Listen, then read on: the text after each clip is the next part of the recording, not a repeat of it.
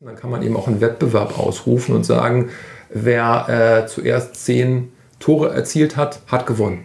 Und los geht's. Und ähm, da wird man im Mini-Bereich ganz oft feststellen, dass manche schon nach äh, zehn Sekunden fertig sind, okay, zehn Treffer erzielt haben, äh, weil ja dieses Zählen noch gar nicht funktioniert so richtig. Der Fußballtraining Podcast.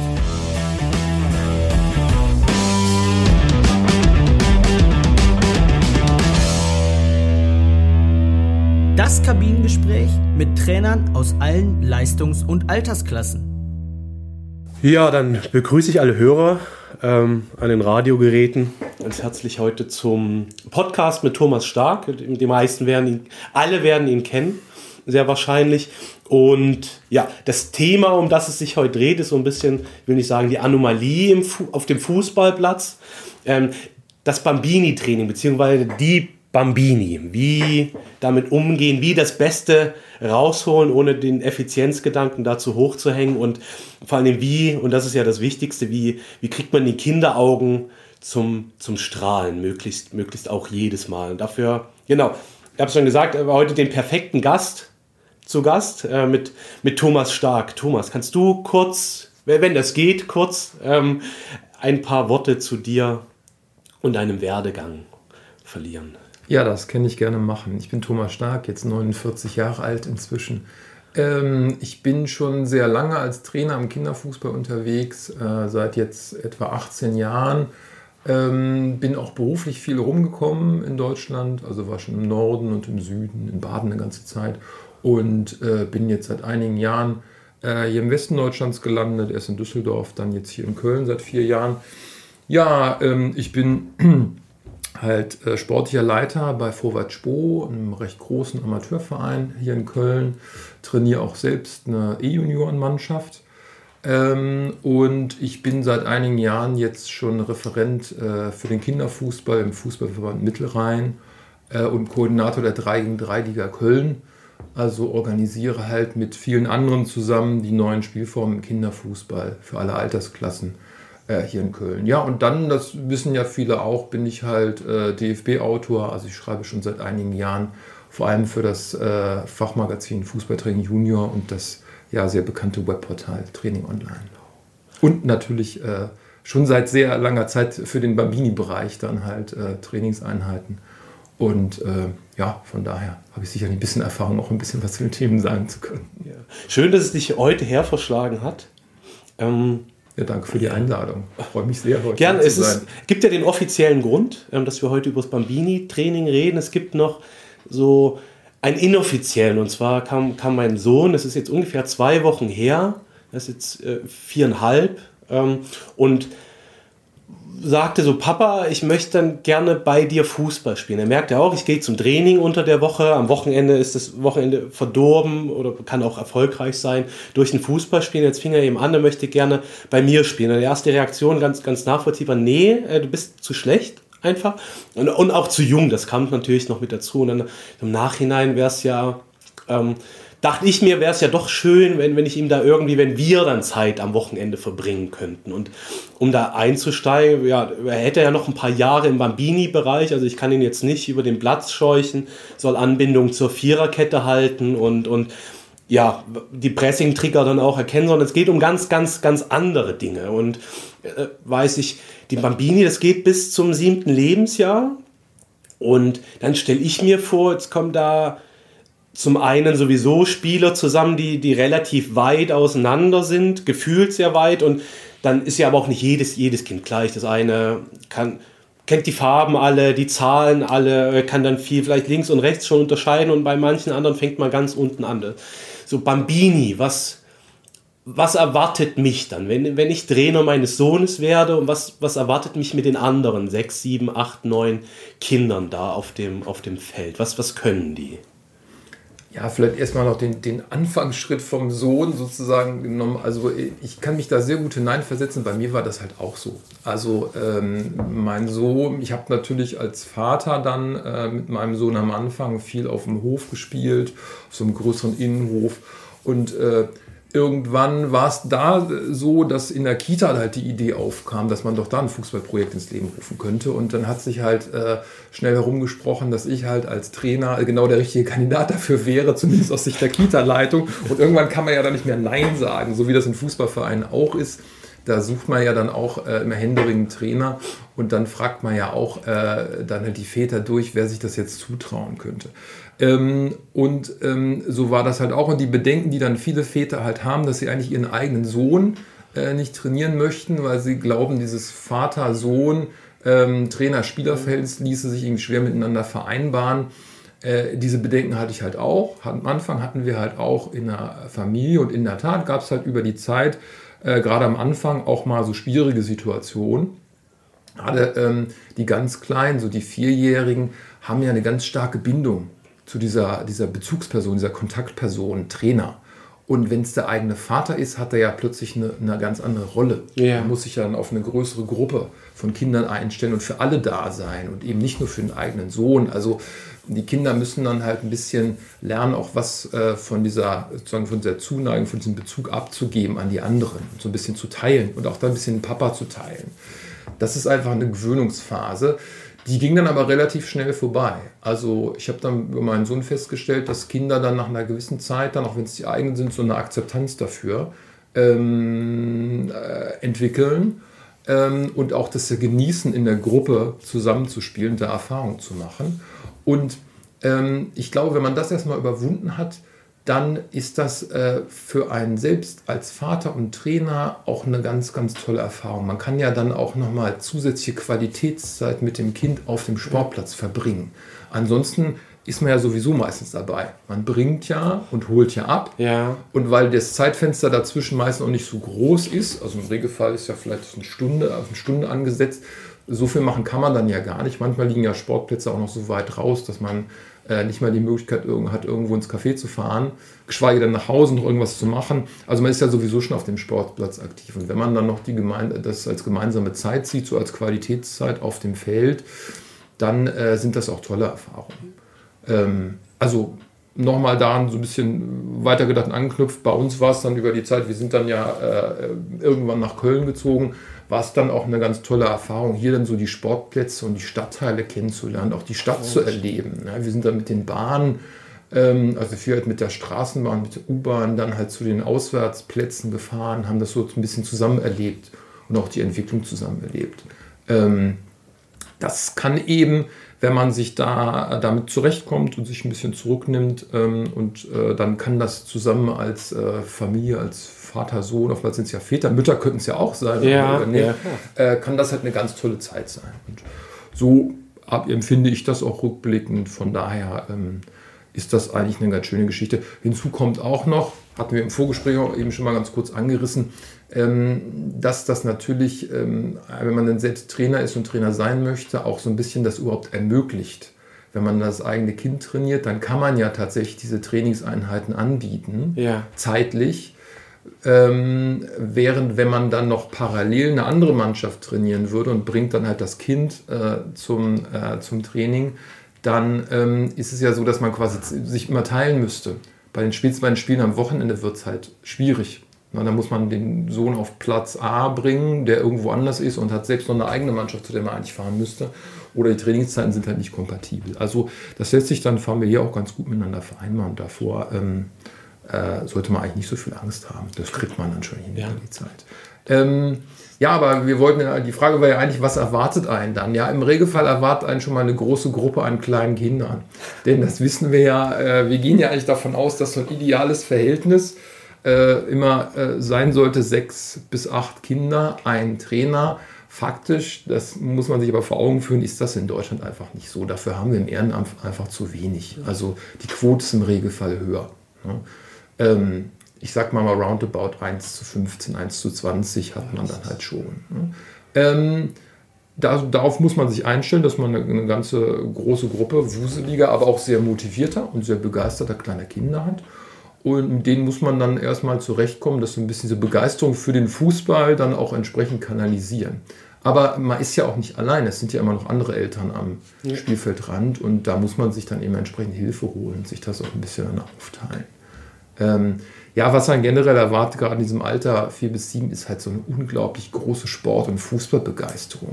Ne? Ähm, die Kinder sind ja größtenteils noch äh, im Vorschulalter, also vor Schuleintritt. Also die, die Ältesten im Mini-Bereich sind dann gerade mal in der ersten Klasse. Ähm, das heißt, die Kinder haben eigentlich noch äh, äh, zum einen gar nicht diese richtigen Fußballerfahrungen, die Ältere da aus dem Fernsehen mitbringen. Also die Kleinen gucken ja noch nicht so viel Fernsehen und auch im Regelfall noch nicht Bundesliga. Die haben das dann mal gehört vielleicht oder in Bilderbüchern sich mal angeschaut. Aber ähm, so ein richtiges, äh, äh, so eine richtige Fußballerfahrung aus dem Fernsehen oder aus den Medien ist eigentlich noch nicht da. Aber es ist halt eine große Sportbegeisterung. Ähm, und generell schon von klein auf an lieben es ja alle, dann halt den Ball hinterher zu jagen als Spielobjekt. Und das bringen die halt alles mit. Und ähm, diese, äh, dieses ursprüngliche, diese Fußballbegeisterung, die muss man dann so ein bisschen kanalisieren und in Bahn lenken, damit man dieser Gruppe dann auch entsprechend zurechtkommt. Würdest du dann schon ausdifferenzieren, so zwischen, zwischen den vier und fünfjährigen, sechs und sieben? Also wenn du da im Idealfall diese kleine Gruppe hast aus acht Spielern, würdest du da auch unterschiedliche Aufgaben stellen oder sagst du, wir bringen erstmal alle der Idealfall von einer homogenen Truppe, mit der sich dann im Trainersprech äh, weiterarbeiten lässt? Also ich würde da jetzt noch nicht nach Altern oder Altersklassen zwingend differenzieren. Das kommt halt ein bisschen darauf an, wie groß die Gruppe dann halt ist. Also wenn man dann in der äh, Lage ist, irgendwie zwei, zwei Mannschaften aufzumachen sozusagen, ähm, eine U6 und U7 wäre das ja dann, dann, dass man dann schon die Jahrgänge zusammenbringt, dann kann man das gut machen. Ähm, größere Vereine machen das meistens, weil dann der Vorteil ist, dass die Kinder sich eben schon kennenlernen und dann nach diesem Jahrgangsprinzip äh, sich ja auch dann neue Freundeskreise finden und die dann mit diesen Freundeskreisen dann eben so in den Fußball reinwachsen und dann Schritt für Schritt dann eben ähm, weiterrücken. Das hat dann schon, schon Vorteile, aber bei vielen kleinen Vereinen ist das ja dann eben noch so ein bisschen so eine bunt gemischte Gruppe und das geht dann halt auch. Also ähm, ich würde bei den, bei den Aufgaben in dieser Altersklasse noch nicht so sehr differenzieren. Ich finde die Kinder, ähm, bei den Kindern steuert sich das ein bisschen selbst durch das, was sie schon können, durch die, die Frage, wann dann so die Erschöpfung einsetzt und wann so die Konzentrationsfähigkeit äh, erschöpft ist oder abnimmt. Und das hält dann bei dem einen vielleicht ein bisschen länger an als jetzt bei dem anderen. Ähm, aber äh, da muss man jetzt bei den Aufgabenstellungen noch nicht so sehr differenzieren. Wäre es ratsam, vielleicht auch einen sechs- bis siebenjährigen so ein bisschen mehr Verantwortung zu übertragen für, für einen Kleinen? Also, ich, also geht ja schnell bei den Kleinen, dass sie selbstständig werden und freuen sich ja auch mitunter über Aufgaben, wenn es jetzt nicht aufräumen oder ähnliches ist. Und ähm, da kann ich, ich kann es mir nur vorstellen, ich weiß es ja nicht, ähm, dass so, so ein sechs-, siebenjähriger auch ein bisschen mit, mit, mit stolz geschwellter Brust, so, so klein die auch ist, ähm, da rausgeht, wenn er sagt, oh, jetzt habe ich dem heute mal geholfen, dem Trainer und genau mit dem Bezug. Also wäre wär eine Möglichkeit. Ja, das ist auf jeden Fall eine Möglichkeit, dass man sich da äh, vielleicht eben so einzelne Kinder rausnimmt, die vielleicht auch schon länger dabei sind. Also die bleiben ja dann auch ähm, mehrere Jahre im Bambini-Bereich, wenn man jetzt nur eine Bambini-Mannschaft hat. Und wer jetzt schon eine Saison dann mitgemacht hat, der weiß ja schon im Prinzip so ein bisschen, wie das Ganze funktioniert. Und das ist natürlich dann eine tolle Sache, wenn man den vielleicht so als äh, zumindest Trainingskapitän äh, nimmt, der dann auch irgendwie die Neuen mit einführt, so ein bisschen erklärt, äh, wie das halt funktioniert. Und für die Kleineren wie so eine Art Pate quasi. In der Schule gibt es ja auch so Schulpaten. Ähm, so kann man das halt gut machen. Und die kleineren wiederum, die neuen Vereine sind, haben dann schon mal eine zusätzliche Bezugsperson, den großen, der schon ein, ein Jahr dabei ist und ähm, schon Dinge weiß, wo die Kabine ist, wo man sich umzieht oder äh, auf welch, welchem Feld dann jetzt genau trainiert wird, auf welchem Platz. Und ähm, das ist natürlich dann zusätzlich zu dem Trainer, der sicherlich die maßgebliche Bezugsperson ist, auf die sich dann alle Kinder konzentrieren, sicherlich nochmal eine ganz gute Ergänzung. Das stimmt. Ja die kleinen Abenteuer auf dem Platz, die habe ich ja gar nicht so auf dem Schirm. Ja, also klar, wo großer Trakt, das wirkt ja wahrscheinlich auch alles ganz, ganz erschlagen für alle gerade, die neu kommen. Und da müssen wir ja davon ausgehen, dass bei den Bambini viele, viele neu dazukommen zum Fußballspielen. Ja, im Grunde halt fast alle. Ne? Also ähm, das ist eben für die Kinder auch so die große Herausforderung. Äh, sind ganz, kommen ganz neu in Fußballverein ähm, das ist für sie eine, eine super Sache. Also ähm, für uns als Erwachsene ein bisschen vergleichbar mit dem, mit dem, mit dem Abenteuerurlaub irgendwo ja. weit raus. So ist das für Kinder auch. Das ist halt ein kleines Abenteuer. Ein Fußballverein mit Sportplätzen, mit großen Toren und kleinen, die da rumstehen, mit Kabinen und vielleicht auch einer Gaststätte, wo man sich dann mal ein Getränk holen kann. Das ist tatsächlich das, was wir als Erwachsene immer als ganz selbstverständlich ähm, empfinden, ist für Kinder eine absolute Besonderheit und dann eben Abenteuer. Und hinzu kommt dann eben auch noch dieses äh, sich gewöhnen müssen ans gemeinsame Spielen. Ja, also sie kommen dann eben in eine Gruppe, ähm, wo dann ganz viele Kinder sind mit eigenen Bedürfnissen und Ansprüchen und alle wollen zusammen Sport treiben, zusammen Fußball spielen, aber es sind ja alles Individuen und viele ähm, auch gerade wenn sie vielleicht keine Geschwister haben, müssen sich dann erstmal daran gewöhnen, dass sie sich dann eben in diese Gruppe einfinden, sich ein bisschen da anpassen und zurücknehmen. Das fällt halt manchen auch schwer und das ist auch ganz normal. Da muss man Kindern einfach Zeit geben. Ja. Ähm, deshalb ist auch für Trainer so ein bisschen immer das große Ziel, dass man versucht, Kinder in dieser Altersklasse dazu zu bewegen, möglichst so die ganze Spielstunde auch mitzumachen äh, so lange wie möglich da halt auch durchzuhalten sozusagen. Äh, aber es ist auch ganz normal, dass sich einzelne Kinder dann da mal rausnehmen und da mal eine kleine Pause machen. Ähm, da muss man auch ganz entspannt mit umgehen. Entweder, wenn Mama und Papa noch am Spielfeldrand sind, dann gehen sie mal kurz dahin, sprechen mit denen. Oder sie setzen sich mal einen Moment dahin und äh, trinken einen Schluck aus ihrer Trinkflasche, gucken vielleicht auch mal einen Moment zu. Ähm, das ist ein Phänomen, das gerade bei denjenigen, die ganz neu in Verein kommen, ganz normal ist. Und äh, da muss man sich dann auch nicht mal gleich selbstkritisch hinterfragen. Das ja. liegt dann nicht daran, äh, dass man jetzt ein schlechtes Programm hätte oder irgendwas nicht funktioniert. Und das muss man auf der anderen Seite den Kindern auch gewähren lernen. Also ähm, ich habe am Anfang dann auch immer gedacht, äh, ich würde irgendwas falsch machen oder ich müsste jetzt die Kinder dann noch motivieren, dann äh, mitzumachen, also durch direkte Ansprachen immer. Komm, mach doch mit und ist doch toll und dergleichen. Und über die Zeit ist mir aber klar geworden, dass das ganz normal ist, dass sie auch im Moment gucken wollen. Also sie gucken auch wahnsinnig gerne zu. Und ähm, man baut ja immer Trinkpausen ein, aber manche haben dann vielleicht auch äh, während des Spiels mal das Bedürfnis, einen Schluck zu trinken oder im Moment äh, sich eine Auszeit zu nehmen und zuzugucken. Und das dürfen sie dann eben auch. Ja, gut, dann muss man ja nur einplanen können, genau, mhm. das ist, wenn man das weiß. Ähm, wir haben ja schon von einem Abenteuer gesprochen, die kommen neu auf den Platz, haben wenig Vorstellung davon, wie Fußball läuft. Also ich weiß, dass mein Sohn gesagt, wenn, wenn er dann bei mir spielt, dann schießt er den Ball an den Angreifern vorbei und dribbelt ins Tor. Also Spielaufbau ist klar, dann dieser Maradona von, von 86 wahrscheinlich bis fast ins Tor reingetribbelt. Ähm, aber so sieht es ja dann doch auch noch nicht aus. Also kommen viele Vorstellungen zusammen. Der Trainer hat seine Vorstellung von der Spielstunde, aber was Kannst du sagen, was, was, die Spiel, was die Kinder, was die Bambini wollen, was die, was die erwarten von so einem Training? Lässt sich das zusammenfassen? Oder? Ja, ich glaube, im Wesentlichen möchten sie gern, gern zwei Dinge. Also zum einen möchten sie gern sich viel bewegen. Diese, diese Sportbegeisterung ist ja da, dieser unglaubliche Bewegungsdrang im Grunde nach Möglichkeit die ganze Zeit, äh, solange noch keine Erschöpfung eingetreten ist, dann äh, zu rennen, zu krabbeln, zu springen einfach die, ganz, das ganze Bewegungsrepertoire des Körpers dann auch auszutesten. Und zum anderen steht da hinter der Wunsch, dann im Fußball zu spielen, also das eigentliche Fußballspiel zu erleben. Und ähm, für die Kleinsten sind das genau die ähm, Elemente, sozusagen die Techniken, die du gerade schon gen genannt hast, Dribbeln und Schießen. Alles andere äh, spielt keine Rolle. Wir Trainer neigen ja dazu, immer diesem Passspiel so eine hohe Bedeutung beizumessen. Ähm, und viele wollen das dann auch schon bei den Kleinsten sehen. Das wollen die Kleinen aber nicht. Die wollen halt den Ball. Also ähm, die Bambini sind noch sehr ich-bezogen. Man könnte jetzt, das ist aber sehr gemein sozusagen, aber es trifft es natürlich in der Essenz, sind halt einfach egoistisch. Sie sehen halt sich selbst und sie möchten eben dribbeln und schießen und Tore erzielen. Äh, sie möchten keine tollen Kombinationen mit anderen Spielern spielen. Das kriegen sie auch noch gar nicht hin. Es funktioniert einfach auch nicht. Aber der Wunsch ist auch nicht da. Und, ähm, sondern sie selbst mögen, möchten halt diese Erlebnisse haben, ähm, diese vielen Erfolgserlebnisse und das muss man ihnen dann entsprechend ermöglichen und dann halt auch sehen, äh, dass das halt passt. Und das sind, glaube ich, die, die größten Wünsche. Ähm, halt viel Sport treiben, sich viel bewegen, viel Aktionen zu haben, wenig Pausen und dann eben das Fußballspiel als solches zu erleben.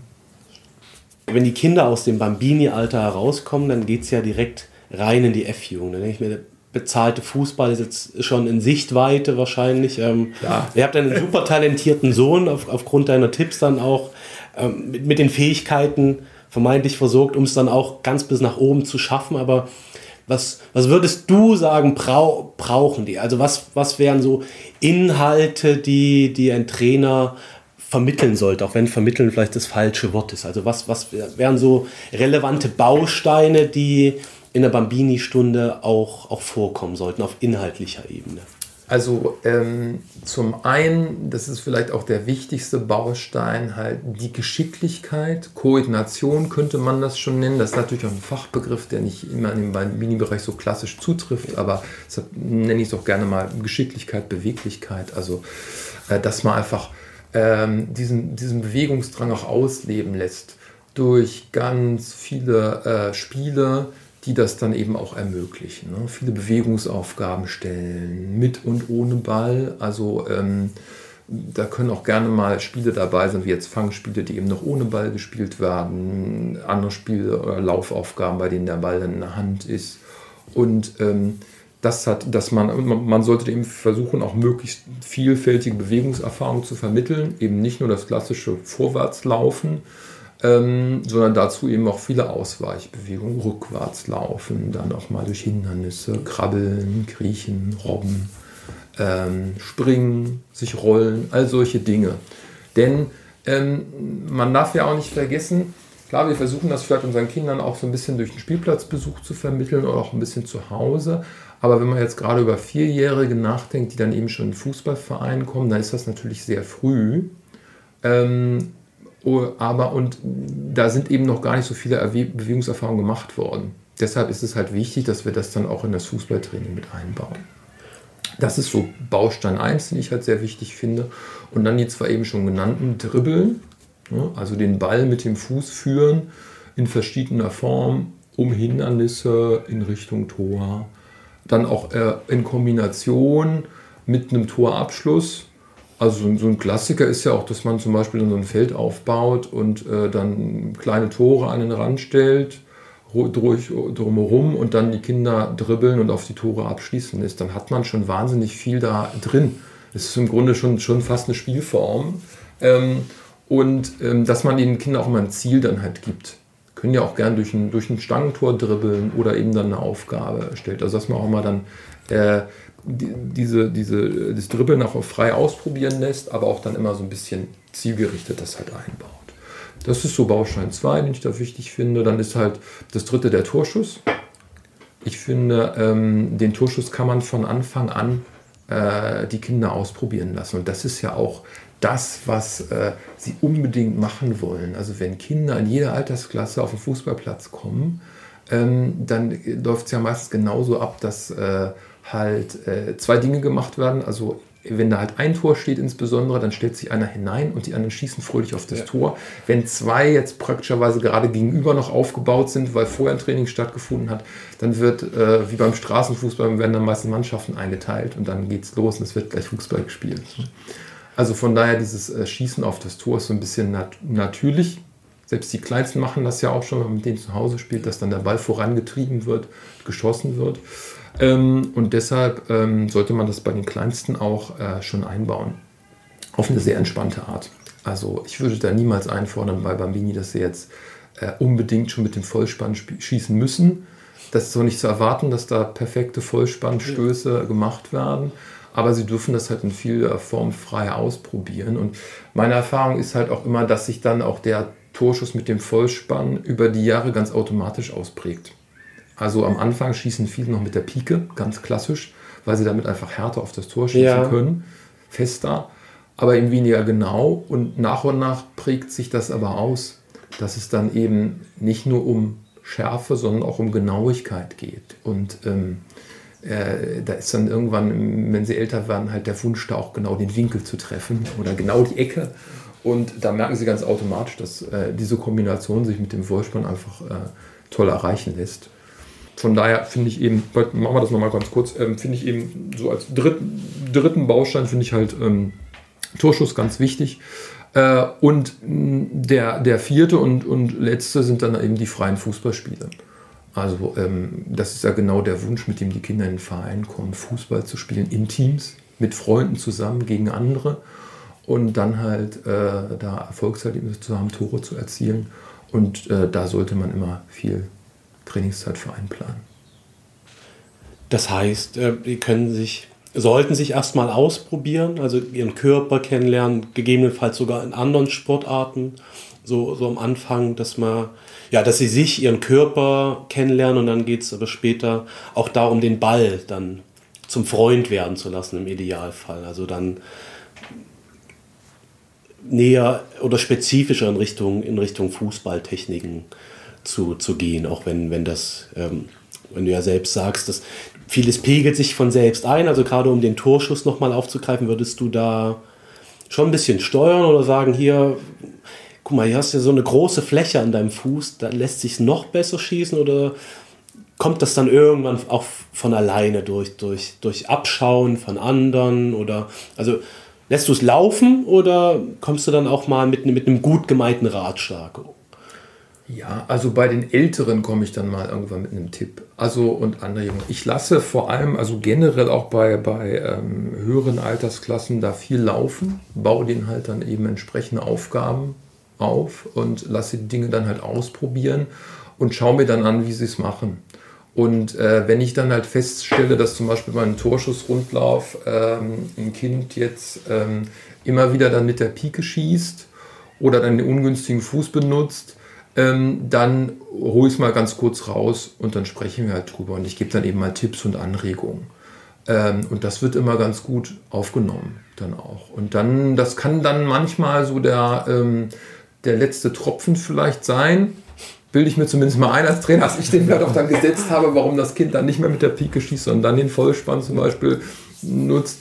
Mag aber auch nicht so sein. Also mag auch an anderen liegen. Ich glaube, die Kinder tauschen sich da viel drüber aus und ähm, merken ja dann auch, dass andere das vielleicht schon besser können oder äh, irgendwie erfolgreicher dann sind und hinterfragen sich ja dann auch mal, woran das dann liegt. Ich glaube, viel ist da auch einfach äh, ausprobieren, eine Großzahl Wiederholungen. Also man schafft ja immer wieder dann Torschussgelegenheiten in den äh, kleinen Spielen, also entweder in den Fußballspielen selbst oder eben auch bei so Torschüssen ähm, und oder bei Torschussaufgaben.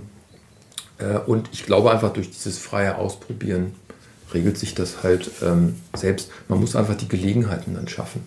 Und durch die Vielzahl ähm, der, der Torschüsse, die dann die Kinder schon von klein auf an machen, glaube ich, dass das halt sich nach und nach automatisch ergibt. Und wenn tatsächlich nicht vereinzelt kann es natürlich so sein, dass dem Kind dann auch der letzte Tropfen fehlt, dann sollte man irgendwann mal versuchen, ihn als Trainer okay. zu setzen. Das heißt, das Wichtigste, was sie brauchen, sind, sind, die, sind die Rahmenbedingungen, sich zu entwickeln. Also sich, sich kennenzulernen, den Ball kennenzulernen und Spaß natürlich zu haben. Erfolgserlebnisse spielen ja bestimmt eine Rolle.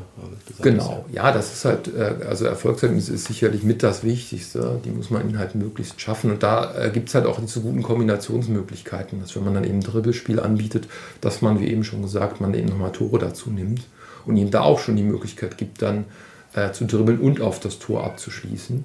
Äh, und das ist ja alles, äh, ich sage denen auch immer, jedes, jeder Treffer, den ihr erzielt, ist letztlich euer. Das ist euer Erfolgserlebnis. Und ihr könnt ja gerne mal versuchen, den kleinsten fällt es natürlich sehr schwer, dann zu zählen schon.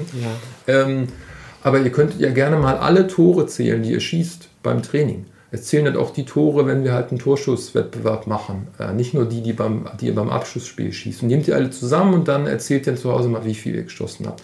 Ähm, das ähm, äh, sind natürlich bei den Kleinsten immer sehr viele, weil die immer dann im Tausenderbereich zählen, wo man sich denkt, hm, bisschen schwierig. Äh, man kann das auch durch, man kann auch diese Motivation nochmal ähm, steuern, beziehungsweise erhöhen, indem man so kleine Wettbewerbe dann damit einbaut. Gerade beim Torschuss, wenn man dann halt so, nur mal bei dem Beispiel geblieben, wir bauen halt ein kleines Feld auf, Kinder dribbeln in dem Feld, müssen sich dann ja auch gegenseitig ausweichen. Ich habe also eben auch die natürlichen Hindernisse anderer Spieler und dann dürfen sie frei auf die Tore abschließen. Dann kann man eben auch einen Wettbewerb ausrufen und sagen, wer äh, zuerst zehn Tore erzielt hat, hat gewonnen. Und los geht's. Und ähm, da wird man im Mini-Bereich ganz oft feststellen, dass manche schon nach äh, zehn Sekunden fertig sind, okay, zehn Treffer erzielt haben, äh, weil ja dieses Zählen noch gar nicht funktioniert so richtig.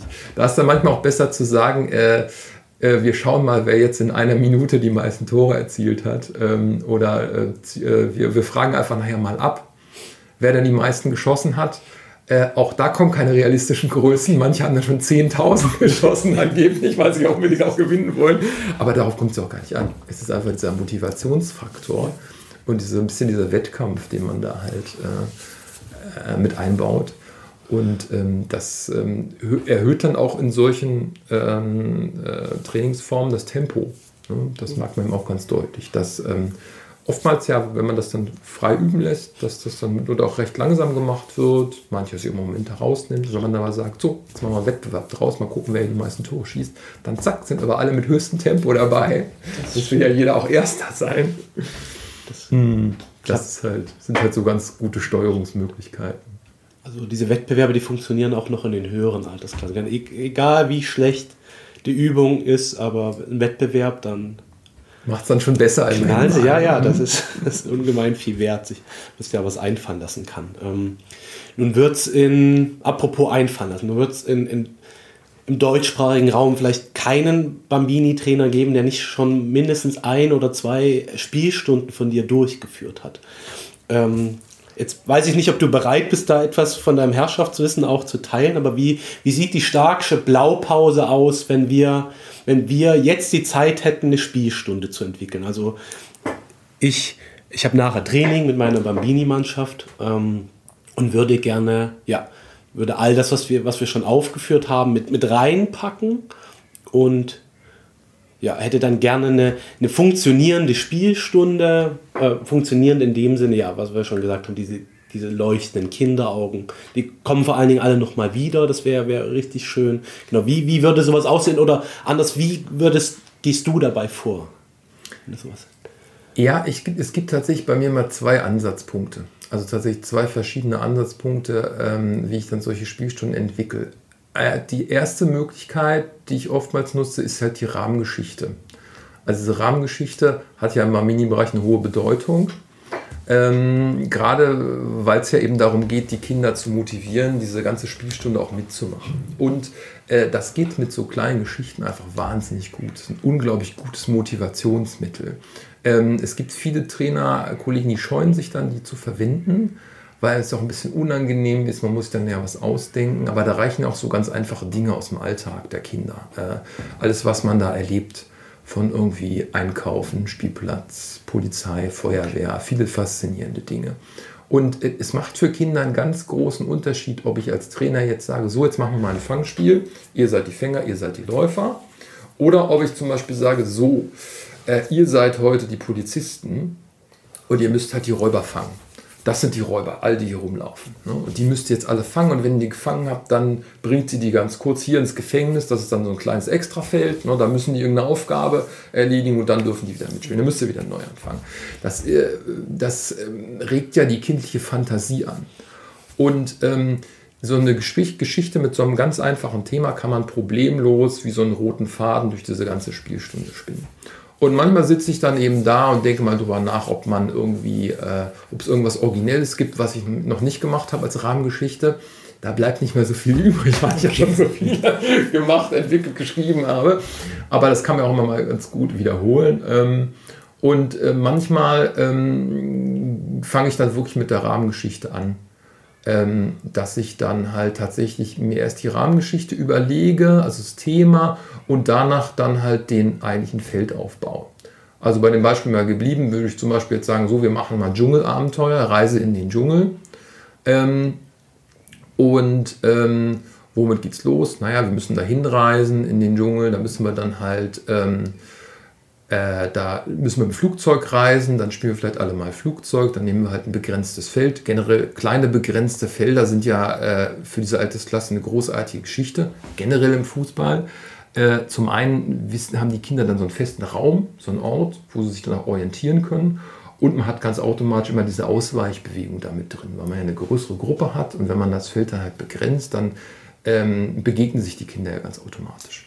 So, und dann könnte man sagen, okay, man nimmt das begrenzte Feld, dann ähm, Flugzeug kann man gut nachspielen, breiten Sie mal die Hände aus, laufen halt durch das Feld, müssen den anderen Flugzeugen ausweichen. Dann hat man schon sozusagen das erste Bewegungsspiel damit drin, wird immer noch ein Ball mit rein.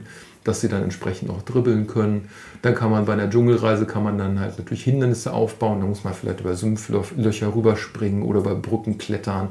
Da gibt es ja so ein paar einfache Hilfsmittel wie Stangen, über die man dann läuft. Oder auch mal vielleicht eine Koordinationsleiter, die kann dann eben die Dschungelbrücke sein, über die alle rüber müssen. Also das ist dann der Ansatzpunkt ähm, Rahmengeschichte und danach wird dann der Feldaufbau gesetzt. Die andere äh, Möglichkeit ist quasi genau das Umgekehrte. Also manchmal ähm, denke ich mir erst den Feldaufbau aus und ähm, konstruiere dann die Geschichte später dazu. Ähm, da passiert es mir eigentlich auch oftmals, dass ich dann die Geschichte mal ein bisschen anpassen muss, weil die dann nicht so ganz zu dem Aufbau dann halt passt. Ne? Aber da irgendwie bei dem Beispiel geblieben, wir nehmen vielleicht ein begrenztes Feld und ähm, ich möchte jetzt gerne dann mit so einem Hütchenwald arbeiten, also so ein paar verschiedene Hütchen da aufbauen, ähm, vielleicht auch noch in verschiedenen Farben dass man dann auch so Farbspiele damit einbauen kann, die ja sehr schön sind, auch schon im kleinsten Alter, um so diese geistigen Fähigkeiten der Kinder ähm, äh, dann mit, mit anzusprechen. Ähm, dann ähm, nehme ich den jetzt zum Beispiel als Grundaufbau, also kleines Feld, äh, 10, 12 Hütchen, drei verschiedene Farben, äh, reichen dann auch in dem, in dem Alter und ähm, dann habe ich halt den Aufbau, der da steht, und dann äh, denke ich mir dazu dann halt eine passende Geschichte aus. Ähm, ja, was könnte, was könnte es zum Beispiel sein? Ja, also vielleicht eben auch so eine Abenteuergeschichte, dass eben dieser, dass das im Wald spielt, vielleicht neben dem, im Wald gibt es ja viele Tiere, dann können die Kinder eine Rolle äh, von Tieren einnehmen. Vielleicht mal Eichhörnchen. Wir haben dann diesen Wald mit verschiedenen Bäumen, die haben ja auch verschiedene ähm, Farben und dann kann man auch da zum Beispiel beginnen äh, mit, so einem, mit so einem Laufspiel, so einem Bewegungsspiel. Es muss auch nicht mal am Anfang ein Fangspiel sein, es reicht ja auch schon eine einfache Bewegungsaufgabe, dass dann äh, die Eichhörnchen durch den Wald laufen, also um diese Bäume herum und auf ein Trainerkommando hin, der dann eine bestimmte Farbe ruft, pflücken sich dann an dem Baum eine Eichel. Also da muss eben das entsprechend farbige Hütchen äh, berührt werden. Oder auch mal zwei verschiedene Bäume, also zwei verschiedene Farben, die man dann aufruft. Und dann habe ich dann diese Bewegungsaufgabe. Die Kinder laufen natürlich das Feld, müssen sich ausweichen, also den anderen Kindern ausweichen, den Hütchen ausweichen. Und ich habe dann auf Kommando eben noch so eine geistige Aufgabe, dass das Kind dann überlegen muss, wo ist dann die äh, passende Farbe, das passende Hütchen, das ich dann halt berühren muss. Und das kann ich dann auch im Rahmen der, der Spielstunde eben weiterspielen. Kann dann diese ähm, zum Beispiel dann Minitore an der Seite aufbauen. Dann habe ich diese Hütchen als Dribbelhindernisse. Dann dribbeln sie eben durch das Feld an den Hütchen vorbei, ohne die zu berühren. Auch da kann man dann eben nochmal Farbaufgaben stellen. Ähm, man kann dann zum Beispiel auch diese Farben auf diese Tore übertragen. Das ist auch mal eine tolle Sache, dass man dann eben diese Tore farbig markiert mit Hütchen und dann die Kinder sich überlegen müssen auf dem Kommando, wo ist dann jetzt das blaue Tor, wo ich dann reinschießen darf und wo ist jetzt das gelbe Tor. Ähm, das ähm, sind halt äh, ganz tolle Spiele, die den Kindern viel Spaß machen und ähm, solche Dinge funktionieren halt gut. Man muss immer ein bisschen schauen, dass man auch ähm, äh, so Dinge nutzt, also Namen und, Fahr äh, und Bezeichnungen nutzt, die die Kinder auch schon kennen. Ähm, also zum Beispiel bei diesen Farbaufgaben ist es halt so, man kann ja diese Farben nennen, die Farben kennen die Kinder ja auch alle schon. Und äh, man kann ja auch, auch Namen zum Beispiel von Tieren nehmen, die eine bestimmte Farbe haben oder von Gegenständen, die die Kinder halt kennen. Also wenn ich jetzt zum Beispiel ähm, die Wolke ausrufe, dann wissen die Kinder, die Wolke ist weiß ähm, und dann berühren sie das weiße Hütchen. Oder Schaf wäre halt auch weiß oder das Wasser ist blau. Das funktioniert total gut. Wenn ich aber zum Beispiel, das mache ich dann bei Älteren, irgendwie ähm, mit jetzt Fußballspielern oder Vereinen arbeite und dann irgendwie, also bei, bei, einem, bei einer E-Jugend zum Beispiel, wenn ich dann so eine Farbaufgabe stelle und dann Marco Reus rufe, dann wissen alle, Marco Reus spielt bei Borussia Dortmund, das heißt, ich muss das gelbe Hütchen berühren. Ein Bambini-Spieler weiß das vielleicht noch nicht, es sei denn, er hat wirklich das passende Trikot an. Ähm, also da muss man eben schauen, dass man die passenden äh, Namen und Begriffe wählt, damit die Kinder das zuordnen können. Aber das eben so ein bisschen als Exkurs dazu gebaut. Also das sind so die beiden Ansatzpunkte. Entweder beginne ich halt mit der Geschichte oder ich beginne mit dem Spielaufbau. Und äh, bringe dann letztlich beides zusammen. Aber du würdest schon sagen, die Geschichte ist essentiell. Also ich erinnere mich, äh, in meinem ersten Verein da waren immer kurz vor mir die Bambini noch dran und die hat natürlich immer die Minitore in Beschlag. Ja, Mensch, ich, ich brauche ich, ich brauch die. Ich brauche die. Wir, wir trainieren hier richtig Fußball. Und ihr mit eurem azurblauen Drachen, der da vom, vom Hexenmeister Hieronymus gefangen gehalten wird, ist da jetzt nicht, wisst ihr, wir sind ganz nah, wir sind ganz nah am, am Erwachsenenfußball, wir, wir, bei uns ist es ganz wichtig. Und dann habe ich diese Geschichte auch immer vernommen und dachte mir auch so, hm, könnte ich auch nicht. Also was du jetzt gesagt hast bei den Trainerkollegen, die da vielleicht so ein bisschen Probleme haben, aber alleine schon, dass es ja nicht, nicht diese überbordene Fantasie, äh, also diese, diese Fabelwesen ansprechen muss, sondern auch ganz allein aus dem, aus dem Alltag ähm, sein kann, ist natürlich äh, ein guter Hinweis, dass man da die da auch so abholen kann jetzt gar ja, nicht. Das kann man, das kann auch wirklich jeder also auch jeder, äh, jede Mutter, jeder Vater, die da halt einsteigen, ähm, gerade wenn sie dann halt Elternerfahrung haben. Also jeder hat seinem, seinem Kind ja mal eine Geschichte vorgelesen oder ein Bilderbuch durchgeguckt, wo ja letztlich auch so Geschichten abgebildet äh, werden. Man muss da kein großartiger Geschichtenerzähler sein. Talent hilft immer in allen Bereichen, ja. aber auch wenn man das nicht hat, dann nimmt man irgendwas, was man halt mit seinem Kind äh, aus dem Alltag erlebt hat äh, selbst diese Alltagsgeschichten sind schon total faszinierend. Also, und wenn es nur um den Supermarkt geht, wo ja auch viele bunte Sachen eingekauft werden, auch das äh, reicht schon, um die Kinder dann halt zu begeistern. Dann äh, muss man vielleicht mal Gegenstände einsammeln oder Bälle oder muss die irgendwo hinbringen. Oder dann ist vielleicht mal der, ähm, das Minitor der Einkaufskorb, wo die ganzen Waren letztlich landen. Und schon hat man den Torschuss ja. da drin. Also das sind ganz einfache Dinge. Klar, auf die muss man vielleicht mal kommen, aber da gibt es ja inzwischen auch viele Hilfsmittel, die man sich halt anschauen kann. Ähm, und so Dinge, die man halt erlebt, wie eben Polizei, Feuerwehr, Krankenwagen, also alles das, was so passiert. Spielplatz, auch so eine Sache. Äh, klar wissen die Kinder, dass sie in dem Moment natürlich nicht auf dem Spielplatz sind, aber dieses kleine Feld ist dann halt mal der Spielplatz. Und all die Dinge, die da rumliegen, die Spielgeräte. Und auch auf dem Spielplatz spielen sie ja gerne Fangen und dann machen sie es auch beim Training halt gerne. Und hier dürfen sie sogar noch Fußball spielen mit Bällen. Das darf man ja meistens den Spielplätzen nicht, um nicht andere Kinder zu treffen. Also von daher äh, äh, ist es da ganz einfach, die Kinder dann halt ähm, entsprechend abzuholen und dann halt zu motivieren. Ähm, deshalb kann ich es immer nur empfehlen, weil es tatsächlich das ähm, Trainerleben im Bambini-Alter enorm erleichtert, wenn man mit solchen Geschichten halt arbeitet. Das ist ein guter Hinweis.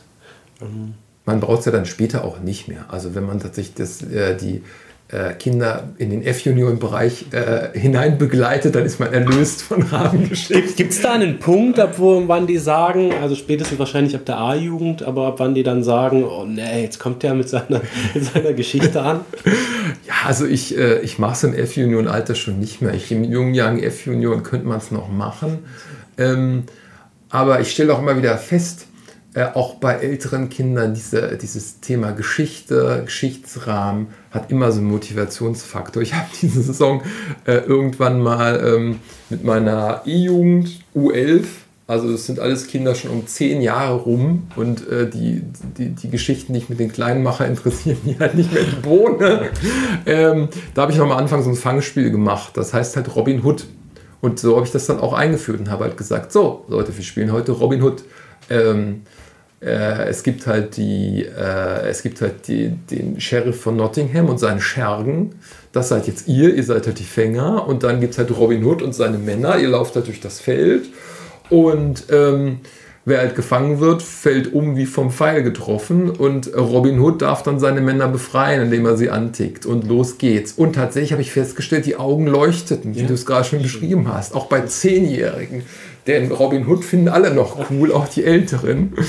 Und wenn sie dann umgefallen war, äh, umfallen dürfen wie die Schauspieler, ähm, um dann nochmal so eine Bewegungserfahrung damit reinzubringen, finden sie das auch super. Und da habe hab ich ganz tolle Schauspielleistungen gesehen.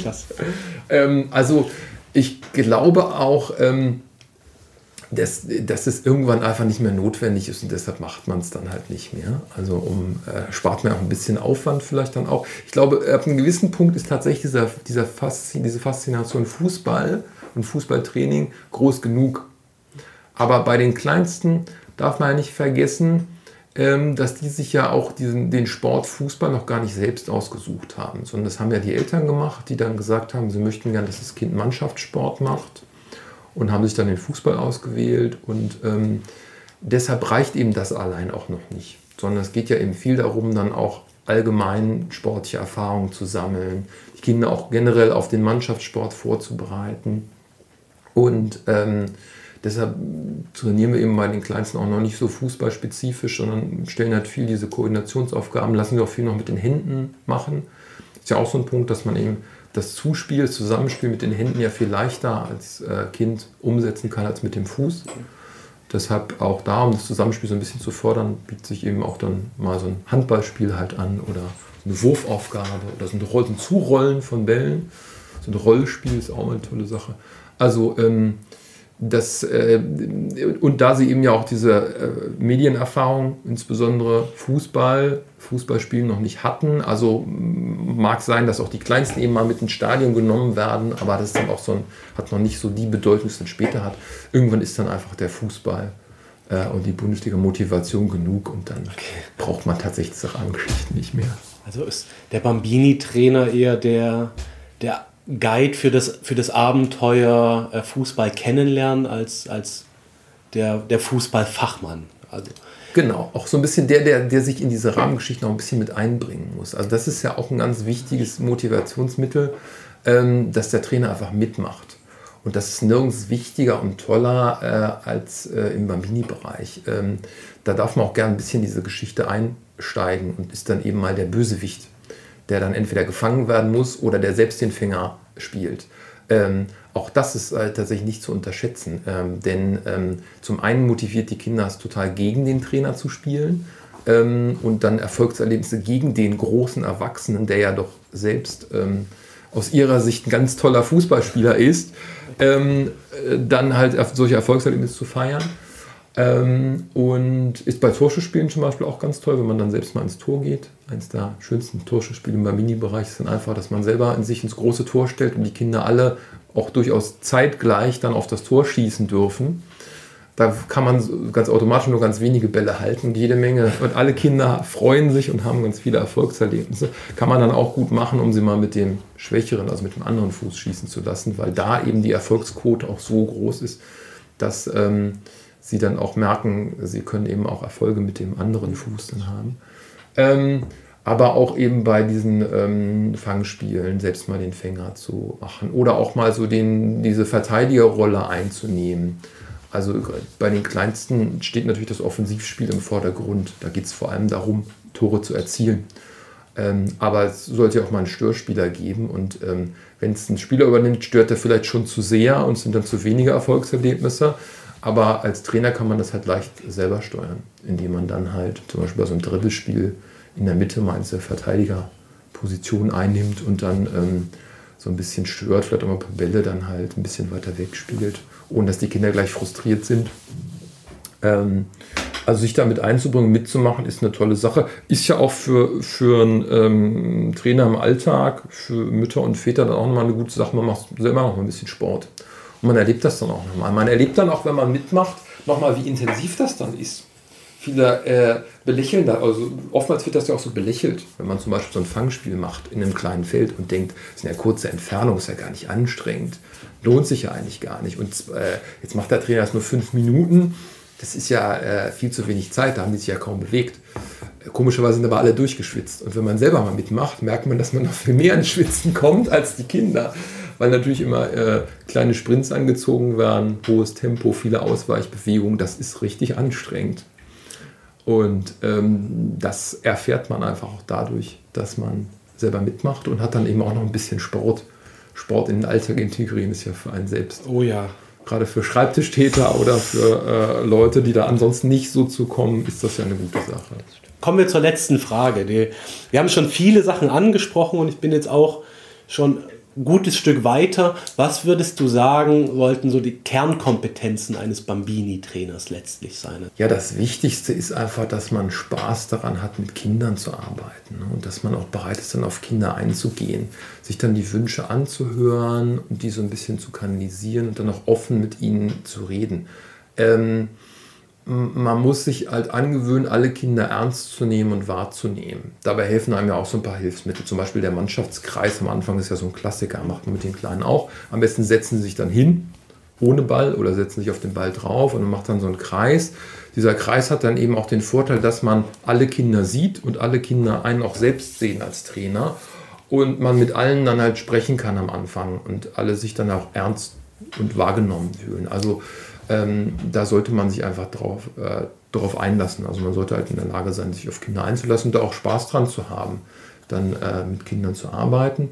Und ähm, ja, man ähm, sollte eben auch äh, sich klar machen, dass man eben in dieser Altersklasse vor allem die Kinder in diesen Sport einführt. Die starten in den Verein, die äh, starten in dieses Gruppenerlebnis, in diesen Fußballsport allgemein. Und darum geht es dann halt darum, auch diese essentiellen ähm, Techniken, Dribbeln und Schießen zu vermitteln und sie vor allem viel frei Fußball spielen zu lassen. Also dieses, dieses Fußballspiel ist wirklich so ein bisschen der Mittelpunkt äh, des gesamten Bambini-Trainings. Ähm, und ähm, das sind halt die Dinge, die einen vor allem auszeichnen, dann als Trainer, dass man da einen guten Umgang mit den Kindern hat. Ähm, es ist eben noch nicht die Zeit, selbst als Trainer jetzt irgendwie äh, Tabellenerfolge zu feiern, also Pokale und Meisterschaften. Und es geht auch noch nicht darum, Techniken im Detail zu entwickeln. Das, oder geschweige denn Taktiken oder Positionsspiel, das macht man halt alles später. Man muss einfach ähm, Spaß haben, sich auf diese, diese Ursprünglichkeit der Kindheit einzulassen, ähm, auf diese kindliche Begeisterung, das halt auch ausleben. Und dann ist man da gut aufgehoben. Und ähm, ja, wenn man dann halt herzlich mit den Kindern umgeht, also ein Herz für Kinder hat, dann ist das auf jeden Fall die richtige Altersklasse, um da entsprechend zu starten. Danke. Klingt theoretisch machbar für mich. Ähm bin ich mir ganz sicher, ja, dass du das halt entsprechend hinbekommst. Das mit dem Fußball ist, ist schwierig, aber ich, ich glaube, so mit drei, vier Kindern könnte ich ganz gut in der Regel mit, mit den Lieblingen. Ähm, ich, ich danke dir ganz herzlich. Länger als, als geplant, aber dafür auch umso, umso besser. Ähm, ich danke dir herzlich im Namen von ft.com, wo wir das Ganze dann abspielen, aber auch im Namen meiner Familie, ähm, weil ich ja jetzt dann einen richtig, richtig tollen Fußballer als Sohn bekomme mit der Perspektive auf, auf, auf das Profitum. Und wenn das so ist, dann, dann kommen dir natürlich ein paar Prozente zu vom, vom wenn, Essen. Wenn das nicht so ist, dann erstmal sehr gern geschehen. Ich mache das ja immer gern. Wenn das nicht so ist, dann ist es vielleicht so, dass er, dass er, und er schafft es nicht zum Profi und ich kriege keine Prozente davon. Dann äh, ist es vielleicht so, dass der Fußballsport äh, auch so äh, ein Teil seines Lebens bleibt. Wir müssen ja nicht Profis ausbilden. Es ist ja super, wenn wir es halt schaffen, ähm, Kinder dazu zu bewegen, ihr ganzes Leben Fußball zu spielen. Auch wenn es später eine Studentenmannschaft ist, ist das halt prima. Und da müssen wir halt gucken, dass wir immer so den, das, die richtige Art des Fußballs finden. Bei den Kleinsten ist das halt auch noch so, dass diese äh, Fußballspiele ja nicht mal so klassisch aussehen, wie man das so kennt. Also zwei feste Mannschaften, zwei feste Tore, ein Ball. Äh, die wollen ja oftmals auch jeder einen Ball haben. Und da muss man auch dann so ein bisschen in der Lage sein, das Fußballspiel anzupassen. Dann hat vielleicht auch mal jeder einen Ball oder es sind ganz viele Bälle äh, im Spiel und man baut mehrere Tore auf und man teilt vielleicht schon zwei Mannschaften ein, aber sagt dann einfach so, jetzt gucken wir mal, welche Mannschaft hier die meisten Treffer erzielt. Dann dürfen alle das gleichzeitig, denn manche sind ja eben noch mit diesem Teambuilding und diesem, diesem gemeinsamen Spiel noch überfordert.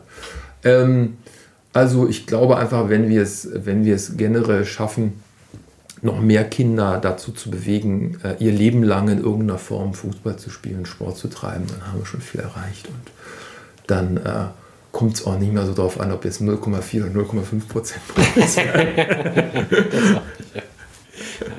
Spaß sollte es immer machen und ich habe auch das Gefühl, wenn man mit seinen Freunden im Amateurbereich kickt, dass der da einen größeren Stellenwert hat als für, für Profifußballer oder Angehende im, im Leistungszentrum. Ja, also wenn wir es von, bei den Kleinen schon schaffen, diese Leidenschaft zu wecken, dass sie vielleicht äh, möglichst lange, zumindest vielleicht auch ein Leben lang, ähm, dann da beim Sport bleiben, Fußball bleiben, ist das ja super. Braucht man ja auch alle. Und man braucht ja auch Fans im Stadion, die den Fußball mögen und äh, die begeistert bei Amateurvereinen spielen. Und äh, ich war letztens mit meinem Sohn ähm, da wollte, der wollte gerne mal wieder ins Stadion, ja. was ja momentan Corona schwierig ist. Und wollte gerne mal wieder ein Fußballspiel sehen. Und dann habe ich gesagt, ja, das ist aber jetzt nichts, was wir wirklich erreichen können. Wir können ganz normal zu unserem Verein auf den Sportplatz gehen. Da gibt es nur Stehplätze drumherum.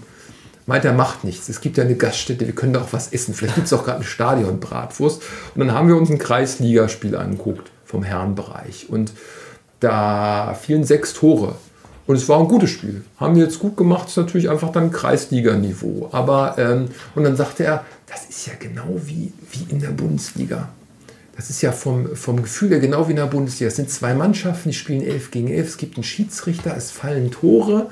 Es wird halt auch so gespielt. Und, sagt noch Papa, und das ist ja im Grunde auch viel toller als im Stadion, denn wir sind ja hier direkt am Spielfeld ran. Ich kann alles ganz genau das sehen. Was man sonst dafür bezahlt. Auch dafür ist halt äh, der Amateurfußball eine tolle Sache. Zeigt auch wieder ein bisschen, dass das Kindererlebnis und diese Kindersicht halt eine ganz andere ist als bei uns. Es muss nicht immer der Hochglanz-Plastikfußball sein, sondern ähm, entscheidend ist, dass die Leute mit Spaß dabei sind. Und